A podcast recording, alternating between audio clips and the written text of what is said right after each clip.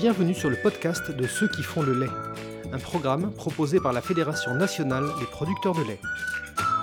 Bonjour, nous sommes aujourd'hui avec Samuel Bulot, qui est administrateur FNPL, en particulier en charge du dossier bio. Il a été la semaine dernière au salon Tech Bio et va nous raconter un peu ce qui s'est dit et ce qu'il y a vu. Samuel Bonjour Jean-Manuel. Donc euh, effectivement, la semaine dernière, dans la foulée du congrès FNSEA, euh, je me suis rendu dans la Drôme, à Bourg-les-Valences, au lycée agricole du Valentin, où se tient tous les deux ans euh, le salon Tekken Bio. Euh, pour ceux qui ne le connaîtraient pas, Tekken Bio, c'est un salon qui est organisé par le réseau des chambres d'agriculture. on en est à la huitième édition. C'est un salon biannuel, donc le premier date de 2007 et c'est un salon dédié, dédié à la bio. Tekken Bio, comme son nom l'indique, c'est un salon qui est très technique avec euh, des plateformes euh, d'essai de matériel et de, et de techniques euh, assez innovantes dans toutes les productions, que ce soit en maraîchage, en grande culture, en arbo et en, élevage. Et du coup,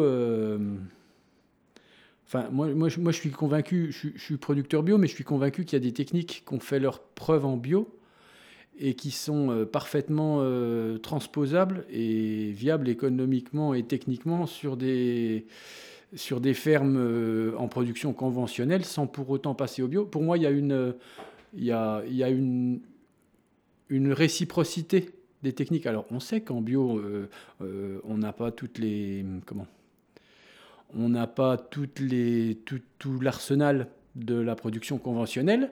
Mais à côté de ça, euh, bah, il, a fallu, a fallu développer des techniques pour euh, effectivement se passer de désherbants et, de, et d'engrais.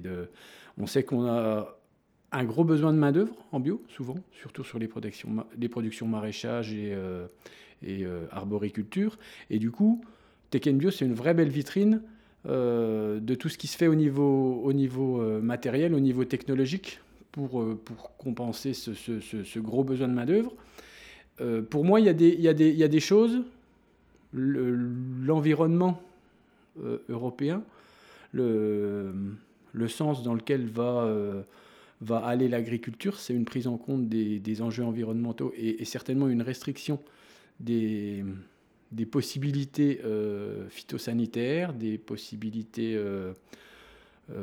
qu'on avait habituellement euh, en agriculture conventionnelle de, de, mener ces itinéraires de culture qui vont se restreindre. On le voit avec, euh, avec euh, les, des produits qui sont, qui sont des fois retirés qu'on ne peut plus, qu'on peut plus utiliser.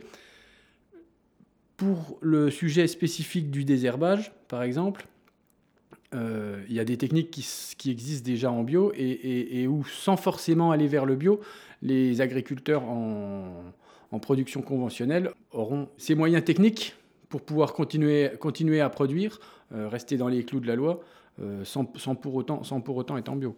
D'accord, donc s'inspirer d'innovations euh, bio pour suivre les demandes et les législations. Tu as un exemple concret à partager? Un exemple concret, pas forcément. Comme vous le savez, je suis laitier, donc je ne suis pas, je suis pas spécialiste du maraîchage, mais je m'y suis beaucoup attardé parce que j'étais avec un collègue de la commission bio FNSE qui lui est maraîcher. Et du coup, on s'est pas mal arrêté sur tout ce qui est euh, robots, et les robots de désherbage. Euh, de, binage qui, peuvent travailler aussi bien en arboriculture, dans les cultures pérennes qu'en maraîchage.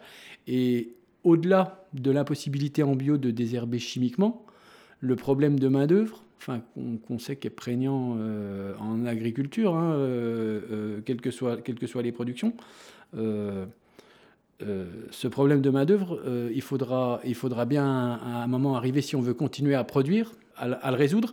Et effectivement, l'automatisation, le, recours à des machines intelligentes, pour moi, peut, combler. C'est le, moyen en bio de se passer de, produits chimiques de synthèse, mais c'est aussi le moyen de compenser euh, une main-d'œuvre qu'on a de plus en plus de mal à trouver. Et, on l'a vu là euh, encore récemment qu'il n'y avait pas de main-d'œuvre pour aller, euh, en maraîchage, en arbo ça reste quelque chose de compliqué. Donc deux types de contraintes et une seule solution. D'accord, ce qui va donc quelque part contribuer à démocratiser ces solutions qui, euh, j'imagine, aujourd'hui sont encore relativement onéreuses. Ah ben aujourd'hui c'est quelque chose qui est, encore cher, mais on le voit euh, Sur, sur les robots de désherbage, au départ, il n'y en avait qu'un.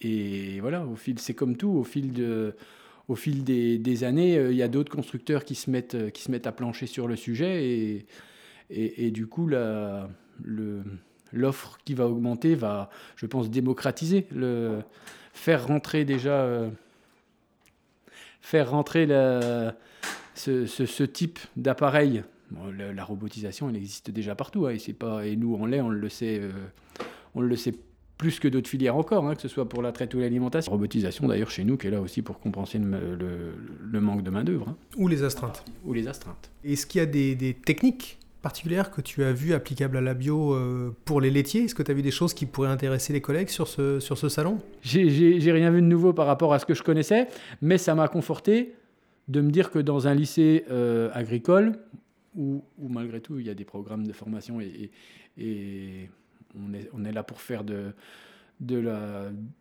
de la recherche et de l'innovation, les, les, techniques euh, que j'ai vues mises en place bah, ressemblent à ressemble à ce que je pratique chez moi et à ce que, et à ce que d'autres collègues, euh, d'autres collègues en bio pratiquent également. Quoi. À l'occasion de ce podcast, on peut peut-être faire un petit point sur l'actualité de la filière laitière bio, qui tousse un petit peu en ce moment, et quand euh, un bout de la filière tousse, c'est tout le monde qui s'enrhume. Donc cette rentrée laitière bio, qu'est-ce que tu peux nous raconter là-dessus? Alors, la rentrée laitière bio, le moins qu'on puisse dire, c'est qu'elle euh, a été mouvementée. On savait depuis un petit moment maintenant que on avait des gros volumes qui arrivaient en bio, parce que depuis 2015, on a eu beaucoup, de, beaucoup d'agriculteurs, d'éleveurs laitiers qui se sont convertis au bio. On avait des volumes qui arrivaient en dents de scie, mais qui malgré tout étaient, étaient quand même euh, absorbés par le marché, qui lui était en progression linéaire. Donc, bon an, mal an, les opérateurs arrivaient à, arrivaient à valoriser comme il faut. Là, on s'est trouvé avec une année 2020, euh, une année 2021 plutôt, à un plateau vraiment à une pause dans l'augmentation de, la consommation de lait et de produits laitiers bio, qui a du coup euh, vraiment creusé l'écart avec les volumes qui arrivaient sur le marché. Alors, le feu, hein, on, le connaît, on a communiqué, euh, on a déjà communiqué avec notre réseau. Euh, le feu aux poudres, c'est quand même un des opérateurs principaux qui a annoncé le déclassement d'une partie du lait. Ils ont assumé leurs responsabilités par rapport à ça, puisqu'on a eu une commission bio derrière, euh, au niveau du CNIEL. Peut-être qu'il faut communiquer. C'est vrai qu'aujourd'hui, on a un consommateur perdu par la. On vient de passer quand même une crise, euh, une crise sanitaire compliquée. Le consommateur, il est perdu un peu socialement, il est perdu économiquement. Alors, le pouvoir d'achat, on ne sait pas si c'est le problème principal, mais aujourd'hui, on sait que les produits laitiers euh, bio ont une valeur. Contrairement à ce que certains distributeurs voudraient nous faire croire, le, le produit laitier bio, ça peut pas être bon marché parce qu'on sait que on a des coûts supplémentaires pour le produire. Donc euh, le produit laitier bio, il a une valeur. Il fait partie, avec certains fromages, certaines AOP, de, ce qu'on peut appeler le premium des produits laitiers et, il est censé tirer tout le monde vers le haut. Quoi.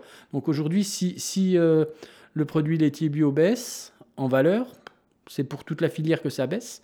Inévitablement, ce sera pour nous les producteurs. Euh, euh, en première ligne pour, euh, pour, euh, pour se prendre une baisse, une baisse dans le nez. Si le produit laitier bio baisse, forcément, c'est par effet de cascade, ça ne va pas.